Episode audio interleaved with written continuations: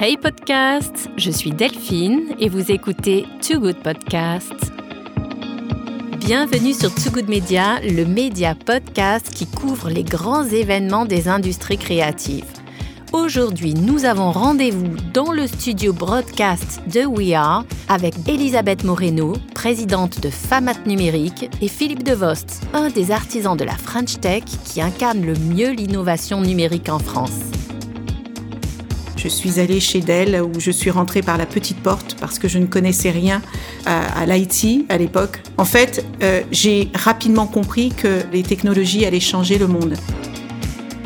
Quand vous avez une idée en tête et que vous avez la capacité à la mettre en œuvre, vous n'avez besoin de demander la permission à personne. Vous faites et vous voyez après. C'est ce qu'a fait Linus Torvalds. Avant de lancer Linux, il n'a demandé la permission à personne. Partout dans le monde, chaque jour, vous avez des personnalités euh, qui se lancent, qui font des choses et dont la réalisation sera validée par l'utilisation qu'en feront les autres.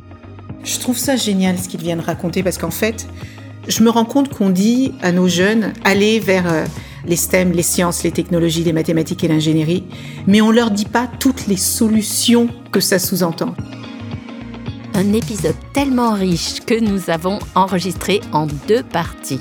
La première est sur l'industrie du numérique plus globalement et la deuxième sur la place des femmes un épisode de Too Good Media en co-branding avec Ludovic Baumgartner, coach et spécialiste en neurosciences, qui animera cette discussion et nous aidera à comprendre les programmes inconscients qui éclairent ce constat. Car aujourd'hui, on est à moins de 15% de femmes dans la tech, alors qu'il s'agit d'une industrie stratégique pour la France. Je vous souhaite une excellente écoute. Je vous souhaite la bienvenue à toutes et tous. Nous sommes réunis pour une conversation qui promet d'être à la fois profonde et inspirante. J'ai choisi un thème qui me tient particulièrement à cœur, les femmes dans la tech. C'est un sujet qui fait converger pas mal d'enjeux, à la fois individuels, économiques, industriels et sociétaux. Pour creuser le sujet, j'ai choisi deux invités qui sont pour moi aussi brillantes intellectuellement que de belles personnes. Il s'agit d'Elisabeth Moreno et de Philippe Devost. Elisabeth, Madame la Ministre, tu es une femme d'affaires internationale, une femme politique engagée, et je le dis parce qu'on se connaît un peu, si la féminité, le charisme et la combativité devaient s'incarner en une personne, ce serait toi. Philippe, tu as un parcours absolument incroyable que tu dévoiles dans ton livre de mémoire vive, où l'on peut découvrir en fait toute l'histoire de la tech et j'ai appris énormément de choses de Bercy à Cupertino. Alors, Elisabeth, Philippe, un grand merci d'être avec nous aujourd'hui. Et pour commencer, est-ce que vous pourriez nous présenter vos parcours et nous dire en quoi, à un moment, la tech est entrée dans vos vies? Bonjour à toutes et à tous et bonjour Ludovic. Merci beaucoup de nous avoir permis de nous réunir pour parler euh, d'un sujet qui, évidemment, euh, nous tient à tous les trois très à cœur. Euh, pour parler de mon parcours, je vais peut-être dire que je ne suis pas née ici, mais que je suis heureuse ici.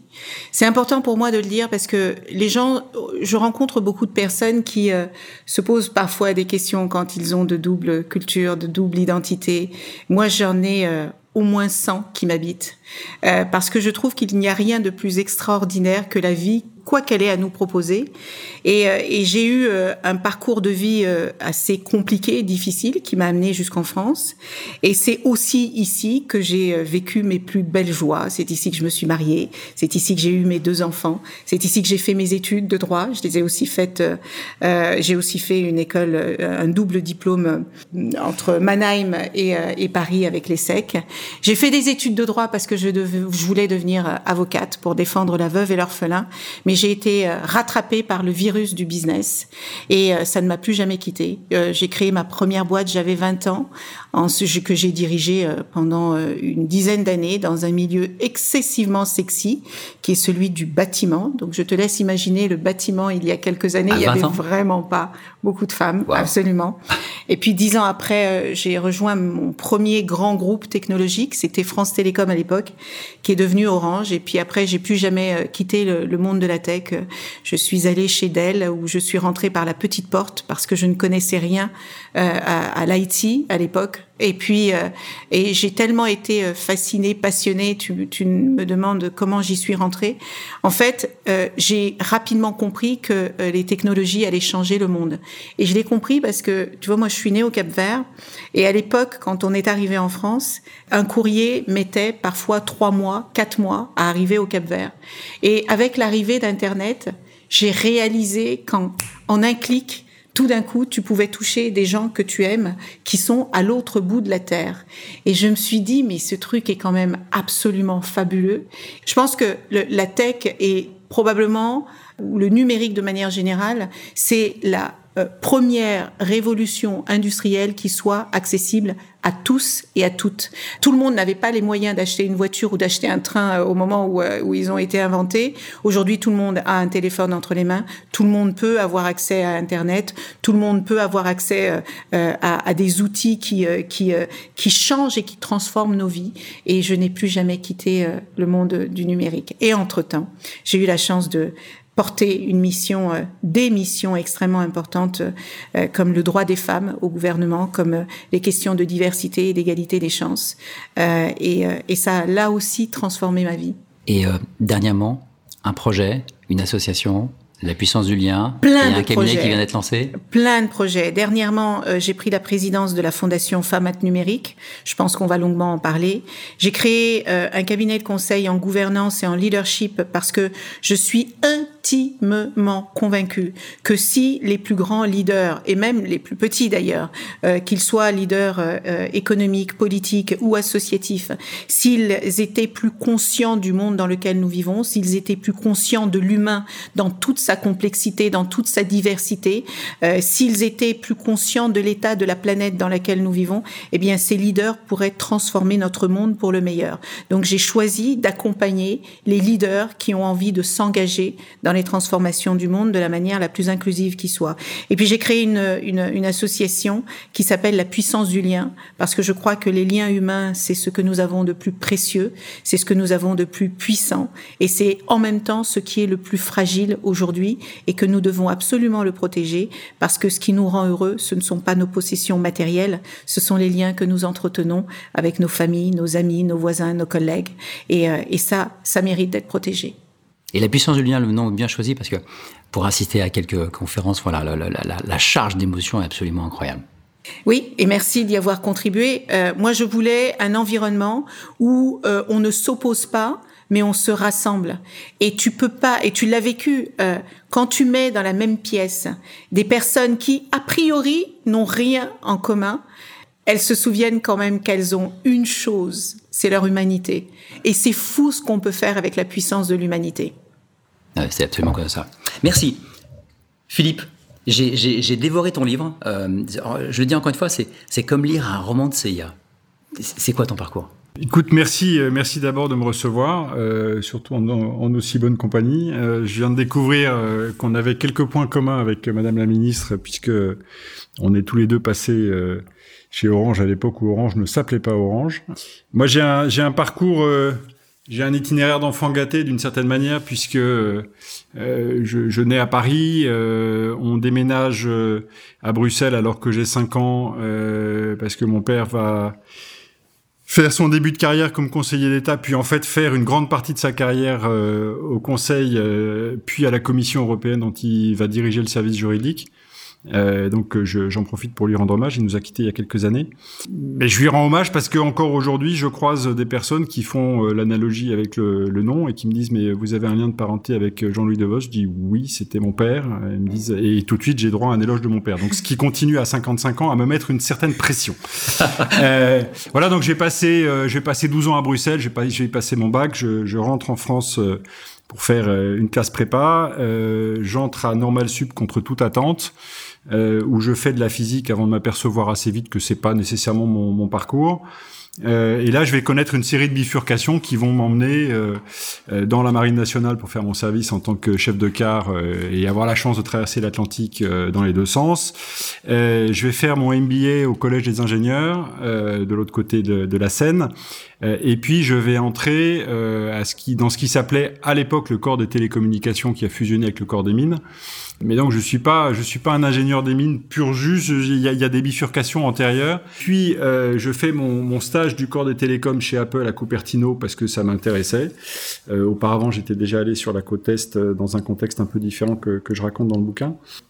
Et, et, là, je découvre la Silicon Valley en, en 94. Euh, on est aux prémices de la miniaturisation euh, de ce qui vont devenir euh, les assistants personnels, le Palm Pilot n'existe pas encore, et qui eux-mêmes sont tous les proto-ancêtres des smartphones qui arrivent en 2007.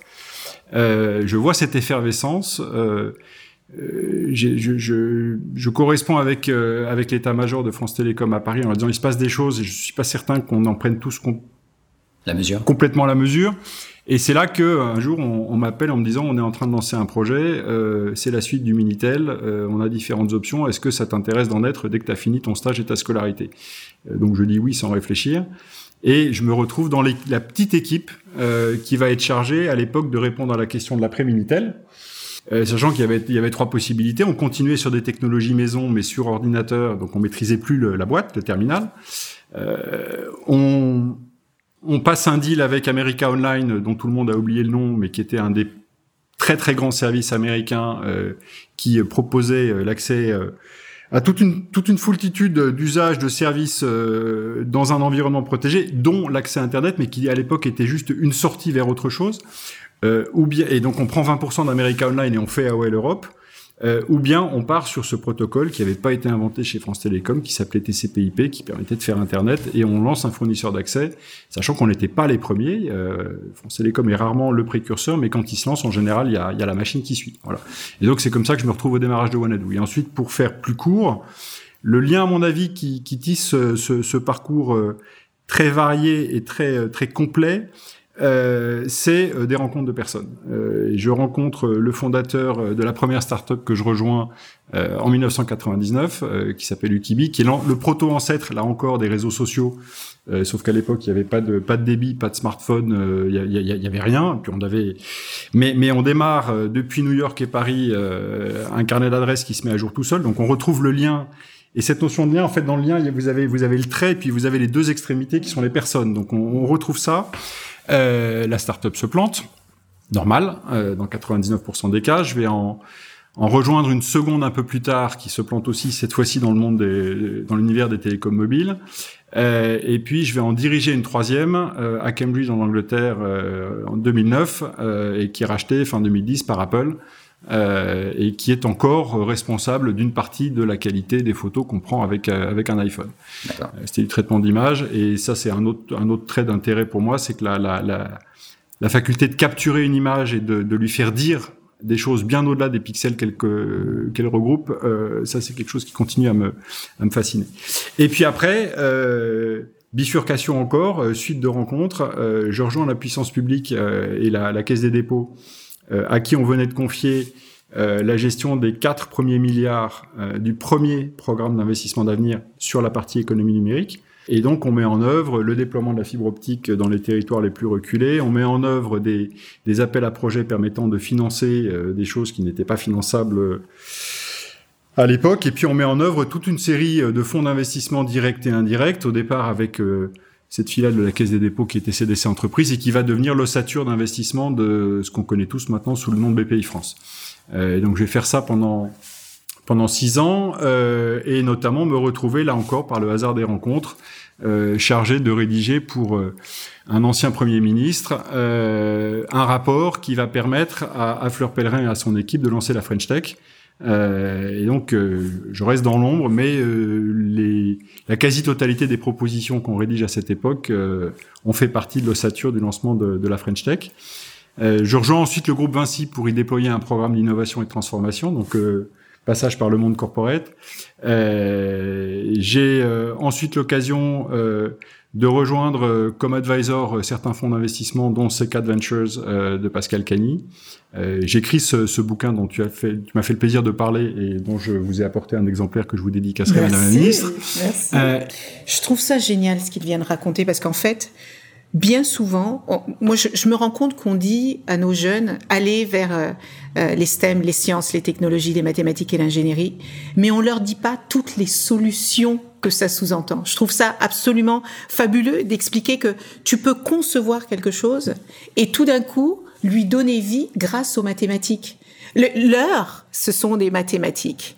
Le calendrier, c'est des mathématiques. Et en fait, je pense qu'il faut vraiment expliquer euh, euh, à toute la population qui n'est pas intéressée par ces sujets que les sciences, les technologies, les mathématiques et l'ingénierie, c'est ce qui façonne notre monde aujourd'hui. Et j'aime beaucoup les exemples que Philippe vient d'évoquer. J'ai envie de rebondir sur, euh, sur ce que vous venez de dire, Madame la Ministre, parce que vous avez parlé tout à l'heure de la tech et de ce que toute la tech permet de faire. moi, ce que j'observe euh, c'est que ce domaine de la tech est précisément un de ceux, si ce n'est celui, dans lequel la seule distance qui existe entre l'intention que vous avez, l'idée que vous avez, ce que vous portez dans votre imagination, et sa réalisation, c'est vous. Mm. Puisqu'au fond, comme vous le disiez tout à l'heure, euh, un PC aujourd'hui, on, a accès à un PC partout dans le monde. Euh, Internet, on a accès à Internet partout dans le monde. Euh, vous avez un tas de plateformes qui vous permettent très très vite de prototyper. La seule chose, c'est qu'il faut que vous sachiez faire, et pour ça, effectivement, il vous faut un socle, un socle scientifique, euh, une capacité pratique. Et, et, en tout cas, sur les premières itérations que vous pouvez conduire seul ou à deux ou à quatre, en fait, ce que j'utilise parfois comme expression, euh, c'est la, la, seule limite est le talent dans ce domaine. Hmm. Ça, ça, me fait penser à deux choses. La, la, la première, c'est euh, la notion de la technologie et le, et le, lien. La notion de lien, en fait, c'est euh, Internet, pour moi, d'abord, ça a commencé par connecter des ordinateurs. Après, Google, ça a commencé à connecter des mots. Les réseaux sociaux ont commencé à connecter des idées et donc des groupes de gens. Et après, avec la data, on a commencé à connecter des objets et, euh, on arrive à, à, l'IA. Avec GPT, je me suis dit, pour la première fois, moi qui ne sais pas coder, j'ai accès à une intelligence artificielle. Et je pense que le paradigme qui arrive, il est aussi puissant que le feu, l'électricité, euh, Internet. Mais c'est une véritable révolution. le, le, numérique est l'une des pour moi l'une des révolutions les plus populaires qui soit. Et il n'y a pas un jour où on ne voit pas un article de presse qui parle de la peur euh, de l'angoisse, qui parle des, des, des, jobs qui vont être perdus, euh, qui parle euh, de tous les côtés négatifs que comprend cet outil. Et c'est vrai, et il y a besoin de le mesurer, de le contrôler. J'étais au cercle des aux rencontres économiques d'Aix euh, il y a quelques jours et, et avec euh, Jacques Attali, on, on, on, travaillait sur le sujet de savoir si on peut maîtriser le numérique. Euh, science sans conscience n'est que ruine de l'âme. Hein. Donc tout le monde sait que le numérique c'est un outil fait par les humains pour les humains. Donc et se poser la question de savoir si on peut le contrôler, c'est savoir si nous-mêmes, on est capable de se contrôler. Et on sait que l'humain n'est pas toujours capable de se contrôler. Je te donne un exemple euh, vraiment qui me qui, qui m'interroge. On sait par exemple que fumer tue. Fumer tue. Ça fait euh, des années que c'est sur les paquets de cigarettes et que les médecins nous alertent, etc. Eh bien, figure-toi que l'année prochaine, pour la première fois, le cancer du poumon va devenir le premier cancer chez les femmes devant le cancer du sein. Ça y est. C'est incroyable. Et pourtant, on sait depuis de nombreuses années les méfaits de la cigarette. Et j'aime beaucoup quand tu m'as, quand on a eu une conversation tous les deux une fois et que tu m'as dit, mais tu sais, en fait, ce ne sont pas les connaissances qui mènent au changement. Ce qui mène au changement et à la transformation, ce sont les croyances et les habitudes. Eh bien, tant qu'on pense que peut-être on va trouver un médicament qui va nous sauver du cancer du poumon, eh ben, on continuera de fumer. Et c'est ça. Et je pense que dans ce, ce numérique, dans ces, euh, ces outils qu'on est en train de construire et qui peuvent sauver des vies, parce que le numérique tue, mais le numérique sauve aussi des vies. Le numérique tue parce que euh, il y a de plus en plus de cyberharcèlement, par exemple. Euh, on n'a jamais vu autant de jeunes se suicider parce que tu sais quoi? Ma génération et celle de, de Philippe, quand tu étais harcelé à l'école, dès lors que tu quittais l'école, bah avais un peu d'apaisement. Tu rentrais chez toi, tu n'avais pas de téléphone, tu n'avais pas d'internet, et tu rentrais dans ton cocon familial. Aujourd'hui, euh, quand tu quittes l'école, tu ton harcèlement te poursuit le soir, il te poursuit le week-end, il te poursuit euh, pendant euh, euh, tes vacances et c'est insupportable pour nos jeunes qui sont encore un peu fragiles. Donc je pense que le numérique tue, mais le numérique peut aussi sauver des vies parce que grâce à ça, tu peux faire des opérations assistées entre Paris et, et Singapour. Tu peux enseigner. Moi, j'ai eu accès grâce à Internet à des speakers, des intellectuels, à des professeurs auxquels je n'aurais jamais pensé avoir accès. Donc, tout dépend de ce que nous voulons faire de cet outil, mais on peut en faire quelque chose de vivant comme on peut en faire quelque chose qui tue.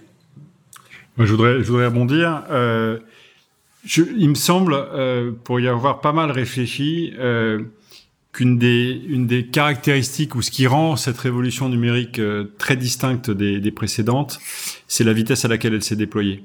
Euh, on est à peu près tous d'accord sur le fait de, de la voir comme un levier supplémentaire après le levier, euh, le simple levier bâton qui a permis euh, de soulever des charges qui étaient plus lourdes que les humains, et puis ensuite le levier de la machine à vapeur, tout le levier de la tous les leviers de la révolution industrielle.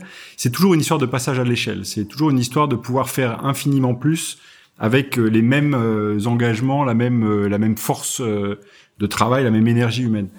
Là, le, le facteur d'échelle, il est quand même absolument vertigineux. Euh, que ce soit en termes de, de, puissance de calcul, que ce soit en termes de stockage, que ce soit en termes de débit, euh, il, est, il, est, colossal. Et surtout, tous ces produits, dans un espace de temps tellement réduit, euh, qu'une bonne partie de nos capacités d'observation et de recul ont été euh, totalement dépassées. Et je pense qu'il y a une grande partie d'incompréhension, y compris avec tout le respect que j'ai pour vous, Madame la Ministre, dans la classe politique, mais à la limite, c'est normal. Parce que les premiers qui ont fait l'expérience, c'était les individus. Il, a, il faut un petit peu de temps ensuite pour que la première cellule de l'individu, qui est en général sa famille, puisse euh, se faire un, un, une opinion collective. Enfin, regardez le nombre de contresens qui ont été faits euh, très tôt dans les dans certaines familles, consistant à se dire les, les, le numérique c'est génial, il faut c'est la voie d'avenir pour mes enfants, je leur mets un smartphone dans les mains dès l'âge de deux ans. Euh, on est en train de s'apercevoir que c'était pas forcément. Mais je jette la pierre à personne. On a on a tous été dépassés. Alors dans la sphère suivante qui est l'entreprise, c'est quand même assez étonnant. Hein. Le, autant la révolution de l'ordinateur est passée par l'entreprise et est ensuite sortie dans les foyers, autant la révolution du smartphone, elle est partie des individus qui un jour ont commencé à faire à bosser en entreprise depuis leur smartphone et là ça a été euh, la grande mode du bring your own device et euh, personne ne savait comment faire. Donc on, les entreprises ont mis du temps à s'approprier. Il est normal, de mon point de vue, que la classe politique, euh, qui elle fait l'intégration de tout ce que la société lui renvoie progressivement, ait encore plus de mal. En raison de ce qu'on a dit tout à l'heure, euh, qui est que la distance entre l'intention et le résultat, elle, elle, tient juste dans la personne. Il y a un deuxième effet induit que je trouve très intéressant et qui est un, un sujet de réflexion euh, culturelle, anthropologique, voire politique, qui est celui de la permission. Quand vous avez une idée en tête et que vous avez la capacité à la mettre en œuvre, vous n'avez besoin de demander la permission à personne. Vous faites et vous voyez après. Euh, c'est ce qu'a fait Linus Torvalds. Avant de lancer Linux, il n'a demandé la permission à personne. Euh, ce que fait le collectif anonyme qui lance Bitcoin euh, il y a plus de dix ans maintenant. Il fait. Et de, ils font. Hmm. Ils ne demandent la, permission à personne. Ce que fait Vitalik Buterin quand il dit on pourrait faire une variante qui soit totalement programmable de la blockchain publique, il ne demande la permission à personne. Et en fait, partout dans le monde, chaque jour, vous avez euh, des personnalités, euh, jeunes ou moins jeunes, euh, qui se lancent, qui font des choses et dont la, dont la, dont la réalisation sera validée par l'utilisation qu'en feront les autres. Et je terminerai sur un exemple parce que j'ai été très sensible à ce que vous disiez sur la santé. Et j'ai, euh, témoignage véridique, croisé euh, il y a quelque temps dans la cour euh, une étudiante qui avait les larmes aux yeux et qui me disait, je suis en train de me rendre compte que le projet sur lequel je bosse dans ma fin d'études de la majeure santé va sauver des vies humaines à très brève échéance. Je contribue à quelque chose et je suis même la cheville ouvrière de quelque chose qui va améliorer la capacité de détection de certaines maladies et c'est pas pour dans trois ans ou dans dix ans parce qu'il aura fallu demander la permission à, à dix instituts. Non, non, non, c'est pour dans quelques mois. Hmm. Dans quelques mois, ce que je fais aujourd'hui à l'école va sauver des vies humaines. Et elle, est en train d'en prendre conscience. Hmm. Hmm. Moi, je voudrais rebondir sur ce que vous venez de dire parce que quand même, il faut réaliser que euh, y a une étude qui a été faite, euh, je crois, par l'IFOP l'année dernière, qui dit que 43% des enfants entre 0 et 2 ans ont déjà eu accès à Internet aujourd'hui, 43%. 43%. Et les études médicales montrent que l'utilisation des écrans aujourd'hui ralentit le développement des enfants. Et Philippe a parfaitement raison. En fait, on a tellement été dépassé par l'accélération du progrès technologique qu'il est allé plus vite que notre capacité à comprendre comment cela fonctionne et tous les atouts qu'il peut avoir, mais aussi tous les défis que ça sous-entend. Et c'est pour ça, je crois, qu'il faut que chacun et chacune comprenne que la tech, c'est pas que pour les geeks. Parce qu'en fait, elle est en train de changer nos vies. Elle est déjà en train de changer la manière dont, on se comporte vis-à-vis -vis de nous, parce que on peut devenir des hommes et des femmes augmentés grâce au numérique. Avoir ChatGPT dans la poche, c'est comme avoir euh, une assistante personnelle avec toi en permanence. C'est quand même un luxe extraordinaire. Avoir accès à autant de connaissances et à autant d'informations en un clic, juste en écrivant quelque chose, c'est quand même assez fabuleux. Euh, on peut aussi devenir des êtres humains augmentés parce que, effectivement, grâce aux technologies, tu peux marcher, tu peux mieux voir, tu peux mieux entendre, etc., etc. À côté de ça, on peut s'abrutir avec les technologies. Et on n'a qu'à voir la manière dont certains de nos adolescents utilisent cet outil. Et pour en revenir au lien humain, je crois que ce qui est absolument fondamental au stade où on en est du développement numérique, c'est d'apprendre aux enfants, aux parents, aux enseignants, aux femmes et hommes politiques qui prennent les décisions qui ont un impact sur toutes nos vies. Moi, je pense qu'on devrait avoir un ministère du numérique régalien, pas un secrétariat d'État. Parce que le numérique aujourd'hui s'est infiltré dans tous les espaces de nos vies. Et que ce soit le ministère de la Justice, le ministère de l'Intérieur, le ministère de la Santé, le ministère de l'Éducation, tout le monde est impacté par le numérique. Mais si les personnes qui prennent les décisions les plus importantes qui concernent nos vies et qui vont nous toucher en tant qu'être humain, en tant qu'individu, en tant que collectivité, ne comprennent pas les enjeux qu'il y a derrière, ça peut devenir grave. S'ils ne savent pas anticiper qu'il peut y avoir des cyberguerres, des cyberconflits. Il y en a déjà. Et il y en a déjà. Eh bien, ça peut être problématique. Donc, je crois que c'est toute une société qu'il faut éduquer à la compréhension de ce que c'est le numérique si on veut que les êtres humains en tirent le meilleur et ne subissent pas que le pire si je peux me permettre de, parce que je, trouve ça, je, je, trouve que cette conversation est géniale parce on que ouvre, on, ouvre plein de portes. J'en ai, ai 12 là sur alors, le feu. On ouvre, alors d'un côté, d'un côté pour toi Ludovic, c'est compliqué parce qu'on ouvre plein de portes, mais on est en train de les ouvrir en, en suivant un chemin qui me semble extrêmement cohérent. Ouais. Euh, moi, j'ai une proposition à faire. Je, je, profite de ce que je suis à côté d'une ministre. J'ai une proposition à faire. Si vous pouviez su, suggérer euh, à vos anciens collègues ou à vos futurs collègues que euh, moi, j'ai une proposition à faire à l'éducation nationale. Elle va être en fait fondée sur des choses très anciennes. Au début du siècle dernier, euh, on apprenait euh, à la fin de, de l'école les humanités. Et on donnait un bagage assez large qui permettait à chacune et à chacun euh, de se débrouiller dans la vie. Je pense qu'il est temps euh, d'instituer les humanités numériques. Ouais. Euh, et pas uniquement d'apprendre à coder, c'est d'apprendre à réfléchir en, en, refaisant de la philo, en refaisant de l'anthropologie, en refaisant des sciences et en refaisant euh, de l'histoire les maths, la philo, l'histoire, pour moi, c'est le, c'est le socle. Mais voilà, euh, je, je, je, suis prêt à contribuer à la rédaction du programme de ces humanités numériques. C'est une offre de service qui est valable pendant deux semaines. euh, voilà. En fait, moi, j'aurais tellement aimé qu'on m'apprenne ce que c'est que les émotions à l'école, qu'on m'apprenne pourquoi j'étais euh, en colère, pourquoi j'étais triste, pourquoi j'étais heureuse, pourquoi. Mais, mais c'est justement une opportunité de réapprendre à apprendre. Et je pense que ce qui est absolument fondamental de faire et c'est pour ça que je, je, je saute sur l'occasion que, que, nous propose euh, Philippe, c'est aussi, en fait, c'est d'apprendre que on vit dans deux mondes parallèles. Mmh. On vit dans le monde physique et on a créé un monde virtuel.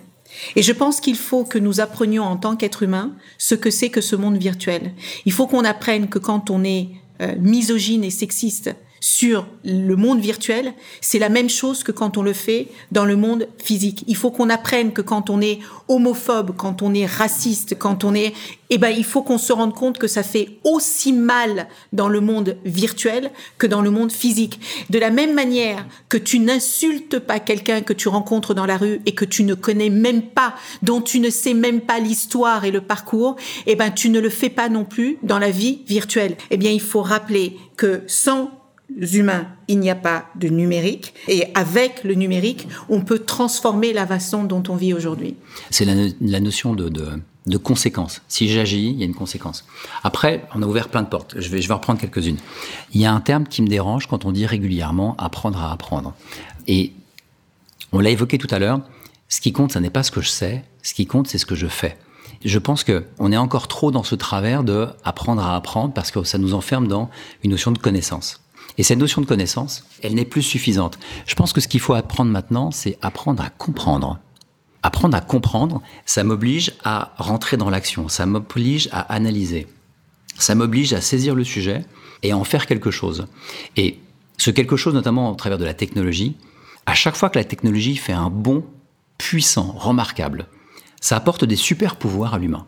Et ces super pouvoirs, soit ça va me permettre de m'améliorer, soit ça va me permettre d'être plus feignant. Et c'est là où la partie comportementale et la partie éducation va faire la différence. Est-ce que ça me pousse dans mes travers?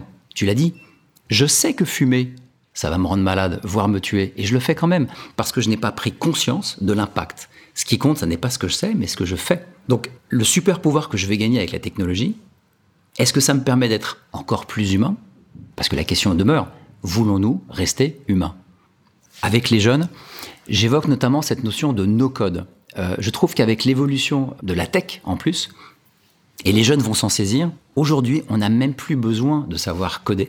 Alors sachant que les besoins vont être extraordinairement euh, euh, puissants et augmentés, et tout ce que je dis, je le dis évidemment sous le contrôle de, de Philippe qui me corrigera, on commence à arriver à un potentiel où moi pareil, sans savoir coder, aujourd'hui je peux monter une app, je peux y mettre de l'intelligence avec une IA, et je peux la mettre sur le marché. Tout ça, ça peut se compiler sur, euh, sur un été. Mais, pardon, pardon, je t'interromps parce que c'est tellement dans la puissance du lien. Peut-être que tu as entendu cette jeune femme qui est venue raconter qu'elle avait été victime de violences conjugales. Oui, je me souviens, Mais qu'elle voulait que et donc elle s'est séparée euh, de, de, la personne dont elle subissait les, les, violences. Mais elle disait on avait des enfants et c'était important pour moi qu'ils sachent ce qui arrivait de nos enfants, euh, ce qui arrivait dans leur vie, les écoles, les, les différents sujets de la vie d'un enfant. Et elle a décidé de créer une application pour que, de manière totalement sécurisée, euh, son ex-conjoint ait des informations sur la vie de ses enfants sans qu'elle n'ait à le voir. Eh ben, c'est exactement ce que tu viens d'évoquer. Et quand tu dis apprendre à comprendre, si je puis me permettre, pourquoi on dit plus apprendre à, à apprendre? Parce qu'en fait, je ne suis pas certaine qu'à un moment de nos vies, on ait appris ce qu'était l'être humain. Je trouve que c'est l'humain et la technologie la plus complexe qui existe et personne ne nous a donné le mode d'emploi. Sur apprendre à apprendre, apprendre à comprendre, je suis entièrement d'accord avec toi, mais ça passe par une étape avec laquelle on a beaucoup de mal, notamment euh, dans le système culturel français, qui est euh, l'étape qui passe par la curiosité. Et la curiosité, très souvent, elle est freinée par le fait qu'on n'ose pas demander pourquoi. Et on n'ose pas demander pourquoi parce qu'on l'a peut-être fait une fois et on a eu une réponse euh, dans laquelle on s'est senti incompétent. Alors que y a, non seulement il n'y a pas de questions stupides, mais surtout, tant que tu n'as pas compris quelque chose, tu as le droit, tu as la permission, pour revenir sur ce mot que j'aime bien, de redemander. Parce que c'est pas toi qui comprends pas, c'est ton interlocuteur qui t'explique pas bien. Et, et, on est tellement euh, verrouillé dans cette crainte de l'expert, qui soit autoproclamé euh, sur un plateau télé ou qui soit euh, réellement ton professeur, que on ose, alors qu'on ça, on devrait, on devrait commencer avec ça. Et si on commence avec ça, et si on, on, couple ça, on combine ça avec le fait d'apprendre à essayer. Alors on dit souvent les anglo-saxons, l'échec, etc. Mais et avant même d'apprendre à essayer, il faut s'autoriser à essayer et à se dire, dans euh, le processus par lequel je vais essayer de faire moi-même, je vais apprendre quelque chose qui va pas être de l'ordre du savoir enseigné verticalement euh, à la Jules Ferry, mais qui va être de l'ordre de l'expérience. Et si ensuite je suis accompagné euh, dans la vérification de ce que j'ai fait, c'est ce qu'on, encore une fois, je ramène ça à l'école, mais c'est ce qu'on fait en première année de cycle ingénieur, où ils vont apprendre par eux-mêmes à faire et à faire des choses super compliquées. On viendra dessus si tu veux. Je voudrais terminer sur une chose. Tu parles du no-code. Je sais pas si c'est le moment où tu souhaites qu'on en parle ou pas. Ah, vas-y, vas-y. Moi, j'ai un avis un peu, un, peu nuancé sur le sujet. Euh, le no-code, c'est génial parce que ça te permet d'essayer. Euh, ça te permet d'essayer très vite et de voir si euh, entre l'intention que tu avais et la réalisation que, que, que, que tu as obtenue, on est en phase ou pas. Le vrai sujet après, c'est de savoir et d'être capable de, de, mesurer la dépendance à laquelle tu consens euh, vis-à-vis des plateformes ou des outils qu'on t'a fournis.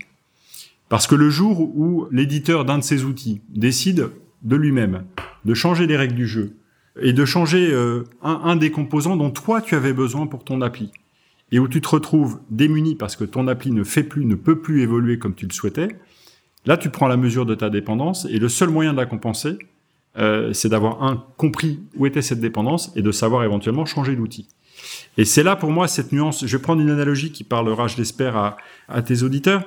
L'analogie la plus simple que j'ai trouvée, elle se fait avec un jeu qui est encore un peu genré. Je suis désolé, Madame la Ministre, mais qui sont les, qui sont les Lego. Il y a plein de manières de faire de Lego. Le, pour moi, le no-code, c'est je Il y a prends plein la de boîte. filles qui jouent au Lego. Hein. Bon, c'est super. Non, mais je sais.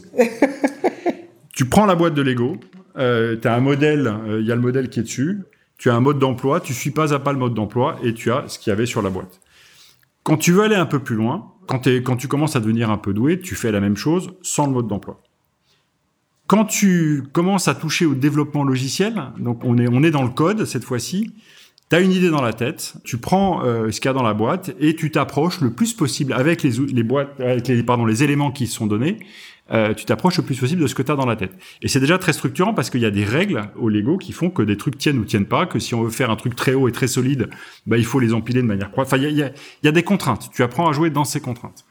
Quand tu deviens vraiment un bon développeur logiciel, un software engineer, euh, pour parler un mauvais français, tu vas carrément prendre la boîte, tu vas piquer la boîte euh, de Madame la Ministre, je vais piquer ta boîte, je vais tout mélanger, ce que je vais pouvoir faire plus et m'approcher encore d'un peu plus près de ce que j'avais dans la tête et de mon intention.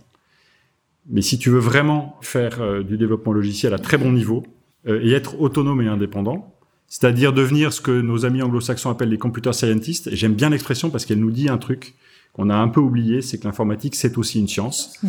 Là, tu vas savoir identifier la brique qui te manque parce que l'ego n'a pas jugé bon de te la fournir ou parce que c'est pas dans leur politique et tu vas être capable de la faire. A une part d'innovation. Et voilà, une part d'innovation et aussi une part de compétence parce que non seulement tu auras osé essayer la faire et que tu auras appris à identifier les quelques. Je suis pas en train de te dire qu'il faut euh, faut tout faire par soi-même. Loin de là. Dans 95% des situations, que ce soit en entreprise ou euh, dans des dimensions pédagogiques, euh, tous les outils proposés sont géniaux pour démarrer. Le vrai sujet, c'est d'identifier là où les deux briques dont on a plutôt intérêt pour des raisons stratégiques ou pour des raisons de souveraineté, puisqu'on parle de souveraineté numérique depuis, euh, depuis 15 ans sans, sans jamais avoir compris de quoi on parlait, mais ça, c'est pas très grave. C'est cette capacité à savoir quelle brique il faut pas lâcher. Et en Europe, on a lâché les semi-conducteurs parce qu'un jour, on a jugé que c'était pas important. Euh, on, a, on a lâché un certain nombre de constituants dont on pensait que c'était très bien qu'ils soient faits par d'autres. Et dans certains cas, on s'aperçoit maintenant que finalement, Taïwan, c'est quand même bizarre qu'il concentre autant de production de semi-conducteurs et qu'on a réalisé il y a deux ans à peine que Taïwan, c'était quand même très très près de la Chine continentale. Et ça, c'était hors de l'écran radar de l'ensemble de- des décideurs privés et publics. Ouais, donc finalement, au- au- au-delà de la compétence de développement, c'est euh, c'est avoir la capacité de recul sur la dépendance et la stratégie qu'on va mettre derrière ce qu'on est en train de développer. Ok. Je fais une parenthèse, euh, juste rapidement. Il est 18h30. On n'a pas démarré le sujet, enfin le cœur du sujet, et je savais, mais je savais à quel point en mettant, je le dis comme ça, pardon avec mes mots, hein, en mettant deux engins comme vous, deux humains, deux humains, deux humains. Deux humains. non mais je mets deux, deux engins parce que, mais, mais vous êtes juste incroyable. Ah non, non, c'était passionnant. Ah, mais je sais pas ce que vous en avez pensé, mais moi, j'ai trouvé ça. au jeu, là. Alors là, j'ai trouvé Parce ça passionnant. Est-ce que on peut faire la, la deuxième partie de l'émission de, Mais il y a de- encore plein de sujets, en Bah, fait. en fait, il y a tous les sujets parce que en fait, J'adore. J'adore. On, on a, on a là- piraté le sujet. là vous venez de faire l'introduction et euh, Dieu On vient de pirater le sujet. parce que la, la représentation des fans de l'Intech euh, et vous m'avez dit qu'on était en recul. Euh, Je vérifie. Ouais, 11h30. Podcast, deuxième partie. Mais j'aurais jamais cru génial. écrire ça, C'est franchement. extraordinaire. Oh là là. Merci d'avoir écouté cet épisode enregistré avec Elisabeth Moreno, Philippe Devost et Ludovic Baumgartner pour parler du sujet des femmes dans la tech. Si vous avez aimé cette première partie, n'hésitez pas à vous inscrire sur le podcast de Too Good Media sur votre plateforme d'écoute préférée pour ne pas rater la suite de notre discussion, le second épisode où nous focaliserons sur la place des femmes dans la tech. À très vite.